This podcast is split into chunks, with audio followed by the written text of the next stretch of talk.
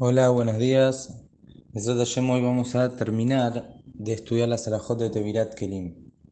Como ya dijimos en alguna oportunidad, Tevilat Kelim es únicamente con Kelim que eran de un Goy, es decir, que la fabricación del Keli fue hecha por un Goy.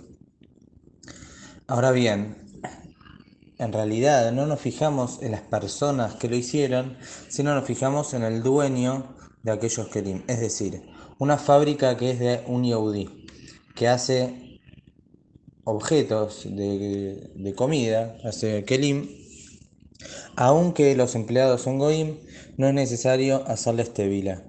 Y por otro lado, si es una fábrica de goim, de algún goy, y los empleados que están trabajando con los kelim son yehudim, en ese caso es necesario hacerte vila. Es decir, todo depende quién es el dueño de la fábrica cuál es la fabricación de ese Kelly. Esto hay que tener muy en cuenta cuando uno compra Kelim. Fijarse que si esto tiene procedencia de alguna fábrica de algún Yehudi, se debe, eh, no, no, sería necesario hacerte vila. Hay otra alajá, hoy para completar las alajot que nos faltan, yo tengo Kelim que tienen Tevilá y se me mezclaron con otros que no tienen Tevilá. Tenía un, juego de vajilla que alguna parte le hice Tevilá y la otra no, se me mezcló todo y ahora ya no sé cuál tiene Tevilá y cuál no. Tengo dos tipos de vajilla, dos, dos juegos de vajilla que son iguales, se me mezclaron.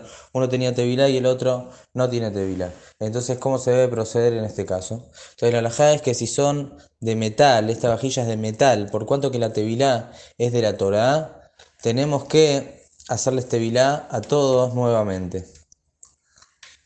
Pero en el caso que sean de vidrio, por cuanto que es de Rabbanán, no es necesario hacer tevilá nuevamente, ya que acá se mezclaron unos con los otros y el caso es que hay mayoría de Kelim que tienen la tevilá hecha. Entonces en ese caso vamos detrás de la mayoría. Ahora, si hay un solo Kelly que tiene Tevilá y la mayoría no tiene, por supuesto, en ese caso va a haber que hacer Tevilá a todos los demás. Una persona que recibió algún Kelly de un Goy y este Goy lo había usado, de manera que antes de utilizarlo, aparte de la Tevilá, se lo debe cayerizar, como sabemos, o con Agalá, que es meterlo en agua hirviendo, o con Libun, que es quemarlo, depende del tipo de uso de ese Kelly. En este caso, tengo delante mío dos cosas por hacer. Tengo que hacerle Echer, cayerizarlo, y también tengo que hacer Tevilá. La alajá es que el Jatejilá hay que hacer el Echer primero, hay que cayerizarlo primero y luego hacer la Tevilá. Esto los Jajamim lo dijeron de una manera metafórica, que esto se compararía a la persona que hace Tevilá previo a cayerizarlo. Es como una persona que Tobel, Beyeret Es como que una persona se está metiendo la mikve con un insecto que impurifica en su mano.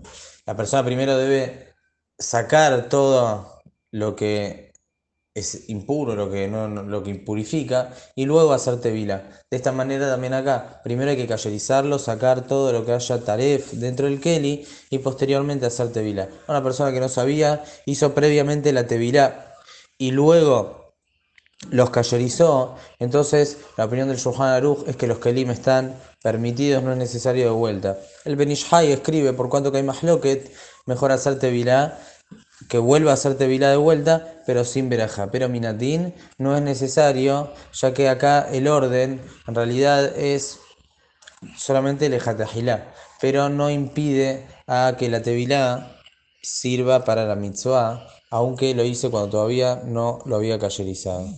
De esta manera, Baruch Hashem, ya vimos más o menos parámetros generales, la Salahot de Tevilat Kelim. La semana que viene vamos a empezar con algún otro tema. Que tengan muy buenos días.